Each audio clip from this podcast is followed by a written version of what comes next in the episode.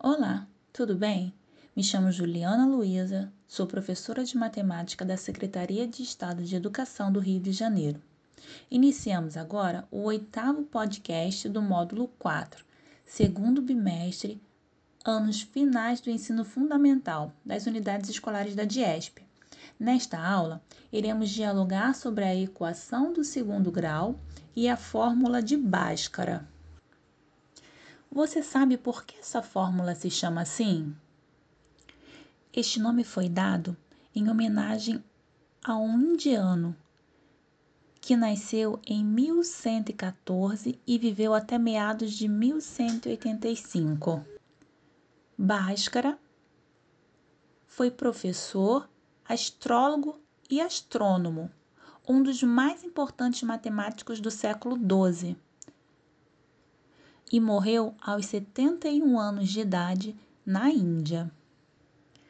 Quando nos deparamos com a expressão fórmula de Bhaskara, a conclusão mais óbvia parece ser de que Bhaskara descobriu a fórmula.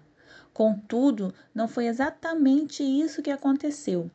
Existem registros da existência da fórmula de Bhaskara em textos escritos por babilônios cerca de 4 mil anos antes da própria existência de Bhaskara. Nesses textos, é claro, a fórmula não era descrita da forma como conhecemos hoje, com os coeficientes A, B e C e a incógnita x. Naquela época, a álgebra ainda não existia.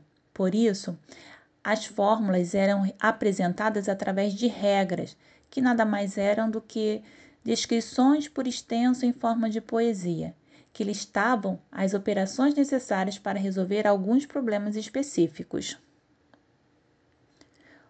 O fato é que, somente por volta de 400 anos depois que Bhaskara viveu, um matemático francês se dedicou a obter uma fórmula algébrica baseada nas descrições que existiam. Bhaskara escreveu alguns livros durante sua trajetória como matemático. E em alguns livros ele cita as regras que deram origem à fórmula que conhecemos hoje. Por isso, acredita-se que em algum momento da história da matemática brasileira, algum autor analisou a obra e atribuiu seu nome à fórmula.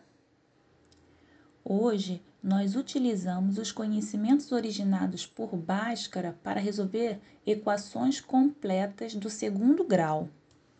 Lembrando que a equação do segundo grau é caracterizada por um polinômio de grau 2, ou seja, um polinômio do tipo ax ao quadrado mais bx mais c igual a zero. Para ele ser completo, os coeficientes a, b e c são diferentes de zero. E o método, conhecido como método de Bhaskara ou fórmula de Bhaskara, ajuda a encontrar as raízes dessa equação e é dado pela seguinte relação: x que é igual a menos b, mais ou menos a raiz quadrada de delta dividido por duas vezes o valor do coeficiente a, sendo delta igual a b ao quadrado menos 4 vezes o valor do coeficiente a vezes o valor do coeficiente c. Na fórmula, a primeira raiz será determinada pelo valor positivo da raiz quadrada de delta e a segunda raiz pelo valor negativo da raiz quadrada de delta. Não esquecendo do estudo dos discriminantes que já fizemos. Quando o discriminante for maior que zero, duas raízes reais e diferentes. Quando o discriminante for igual a zero, duas raízes reais e iguais. Quando o discriminante for menor que zero, não haverá raízes reais. Então, pessoal, nessa aula nós conversamos um pouco da história do professor, astrólogo e astrônomo Bhaskara, que inspirou a criação da fórmula de Bhaskara para resolvermos equações completas do segundo grau conversamos sobre os coeficientes das equações do segundo grau e os valores que eles podem vir a assumir. Espero ter ajudado. Fiquem bem e até a próxima aula. Um grande abraço.